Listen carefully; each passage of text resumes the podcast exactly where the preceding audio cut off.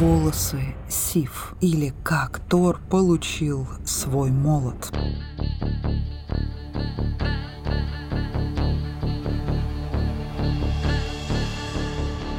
Прекрасная жена Тора, Сиф, славилась своими длинными белокурыми волосами.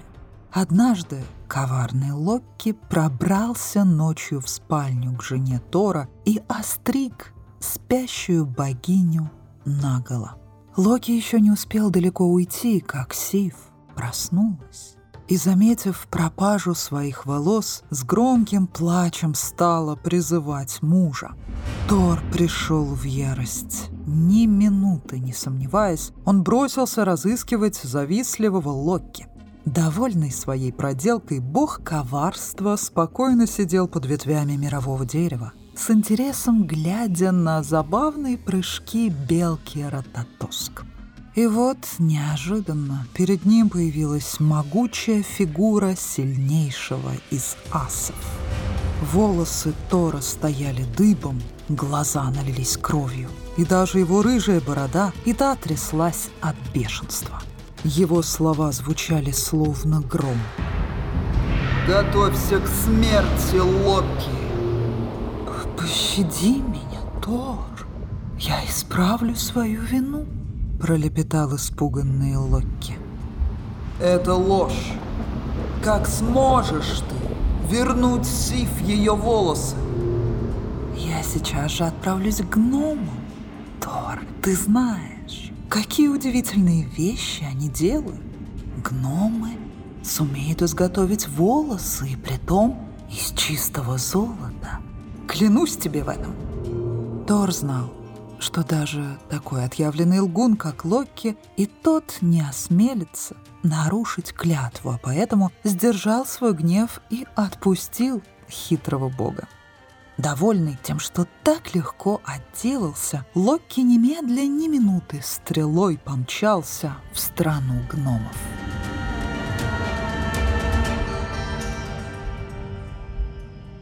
Среди этих подземных жителей было немало замечательных мастеров. Но особенно славились среди них своим искусством братья Ивальди. Именно к ним и отправился Локки. Услышав его просьбу, братья-гномы обрадовались. Ведь им так давно хотелось показать богам свое необыкновенное искусство. И они сейчас же принялись за работу. Не прошло и часа, как волосы для Сив были готовы. Длинные и густые, они были тоньше паутины. И что самое удивительное, стоило только их приложить к голове, как они сейчас же к ней прирастали и начинали расти как настоящие, хоть и были сделаны из золота. Облегченно вздохнув, Локки уже хотел отнести их Тору, но его остановил один из братьев. Гном сообщил, что работа еще не закончена, и Локки придется подождать. Трудолюбивые братья вновь застучали своими молоточками и вскоре изготовили длинное, покрытое чудесной резьбой копье и корабль. Копье называлось Гунгнир, оно обладало волшебным свойством поражать любую цель, пробивая самые толстые щиты и панцири. А волшебный корабль получил название Скидбладнир, и в какую бы сторону он ни плыл, для него всегда дул попутный ветер. Он был самым большим кораблем в мире, но в то же время он складывался так, как если бы был сделан из обыкновенного холста — и тогда становился таким маленьким, что его можно было заткнуть за пояс или положить за пазуху. Старший из братьев Ивальди сказал, что все эти изделия — подарки богам, и попросил Локки отнести их в Асгард и отдать Одину копье, корабль Фрейру, а волосы Тору. Локи отблагодарил братьев, взял их подарки и отправился в путь. Он уже почти дошел до границ подземного царства, как вдруг увидел в одной из пещер гнома Брока и его брата Синдри. Ему очень захотелось их подразнить. «Эй вы, горе-мастера!» — закричал он. «Посмотрите-ка сюда, на эти прекрасные вещи, и поучитесь, как надо работать по-настоящему. Гном Синдри был опытный и искусный мастер. Он внимательно осмотрел волосы, корабль, копье, а потом сказал. «Спору нет, они сделаны прекрасно, но я могу смастерить кое-что получше». «Ты просто жалкий хвостун!» — воскликнул Локи. Чего стоит все твое искусство по сравнению с искусством братьев Ивальди? Я готов биться об заклад и ставлю свою голову против твоей, что тебе никогда не удастся сделать что-нибудь лучше этих волос, корабля и копья. Ладно, спокойно отвечал Синдри. Поспорим на наши головы и Предупреждаю тебя, что свою ты потеряешь, потому что я отрежу ее без жалости. А теперь подожди немного, и ты увидишь, хвостун ли я. С этими словами Синдри вошел в пещеру, где находилась его мастерская – положил в горящий горн кусок золота и приказал своему брату, не переставая раздувать огонь кузнечными мехами. «Помни, если ты хотя бы на мгновение прервешь свою работу, все будет испорчено», — сказал он Броку и вышел из мастерской то же время Локи уже начал раскаиваться в том, что так легкомысленно распорядился своей головой и решил во что бы то ни стало помешать Синдре ее выиграть. Локи превратился в муху и, усевшись на лицо Броку, стал изо всех сил его щекотать. Брок морщился, тряс головой, но работы не бросал. Вскоре в мастерскую вошел Синдри, и Локи поспешил принять свой обычный вид — Синдри сообщил, что работа окончена. Он подошел к горну и вынул из него золотое кольцо, красивее которого Локи еще никогда не видел. Это кольцо Драупнир. Тому, кто его наденет на палец, оно каждый девятый день будет приносить еще восемь точно таких же колец. «Сделано неплохо», — сказал Локи. Но корабль и копье братьев Ивальди сделаны намного лучше. Синдри ничего не ответил.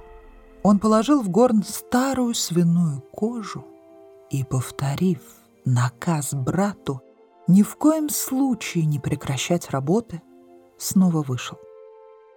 Локи опять превратился в муху и с еще большей силой принялся кусать и щекотать лоб, щеки и шею Брока. Бедный Брок покраснел, словно рак. Он обливался потом и еле удерживался, чтобы не поднять руку и не прогнать назойливую муху.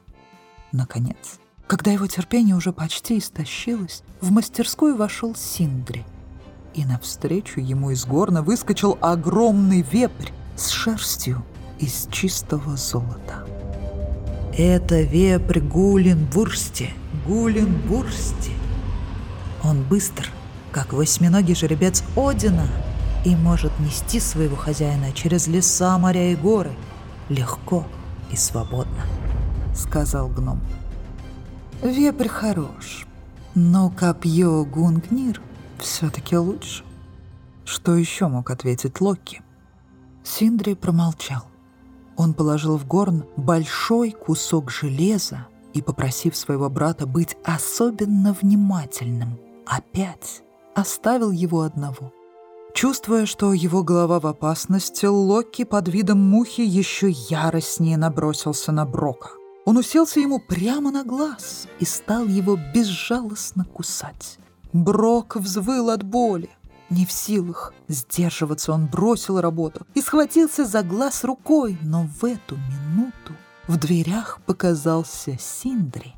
Он быстро направился к горну и вынул из него тяжелый железный молот. Тот самый, знаменитый молот Мьёльнир. Локи уже, как ни в чем не бывало, стоял в углу мастерской. А гном рассказывал о том, что в мире нет ничего, чтобы могло выдержать удар этого молота. Поразив цель, он сам возвращается в руки своего хозяина. Скажи-ка теперь, какое из изделий братьев Ивальди может с ним сравниться? «Пойдем лучше к богам», — отвечал смущенный Локки. «И пусть они решат, кто из нас выиграл спор». Синдри охотно согласился. Он взял молот, кольцо и вепря, а Локи — волосы, копье и корабль. Оба отправились в путь. Через несколько часов они пришли к источнику Урт, около которого боги вершили свой суд, и увидели здесь Одина, Фрейра и Тора, сидевших на вершине одного из холмов. Локки передал Одину копье Гунгнир, Фрейру корабль Скид Бладнир, а Тору — золотые волосы для жены Сиф. Следом к богам подошел Синдри. Он рассказал о споре с Локи и вручил Одину кольцо Драупнир, Фрейру Вепря Гулинбурсти, а Тору — молот Мьёльнир. Боги быстро посвящались и единодушно признали Мьёльнир лучшим оружием против великанов, а поэтому и лучшим из изделий гномов. Спор решился в пользу Синдри. «Ну, Локи, прощайся со своей головой», — сказал довольный гном. «Прежде чем отрезать мне голову, меня нужно сначала поймать». Насмешливо отвечал Локки. А для этого нужно бегать быстрее меня. С этими словами он надел свои крылатые сандали и, как вихрь, умчался прочь. «Это нечестно!» — закричал Синдри. «Поймай его, Тор! Он проиграл мне свою голову и должен ее отдать!» Правда была на стороне Синдри и Тор немедленно бросился в погоню. Ему нетрудно было поймать беглеца. Тор бежал быстрее Локи, и не прошло получаса, как он вернулся назад, таща за собой упирающегося бога коварства. «Теперь ты от меня не уйдешь!» Радостно воскликнул Синдри, подбегая к беглецу с ножом в руке. «Стой!» — закричал Локи. «Стой! Я проиграл тебе только голову, а не шею. Шея моя, и ты не имеешь права ее трогать». Синдри остановился и задумался. И, наконец, сказал. «Ты очень хитер и сумел спасти свою голову, потому что отрезать ее, не тронув шеи, я не могу, но ты все же не уйдешь безнаказанно. Сейчас я зашью тебе твой лживый рот, чтобы ты никогда больше не смог хвастаться. С этими словами Синдри достал из кармана шило, проткнул в нескольких местах губы Локки и крепко сшил их ремнями. Но, увы, не успел он еще скрыться из глаз, как Локки уже освободился от ремней, стягивавших рот, и принялся болтать и хвастаться по-прежнему. За это боги на него не сердились.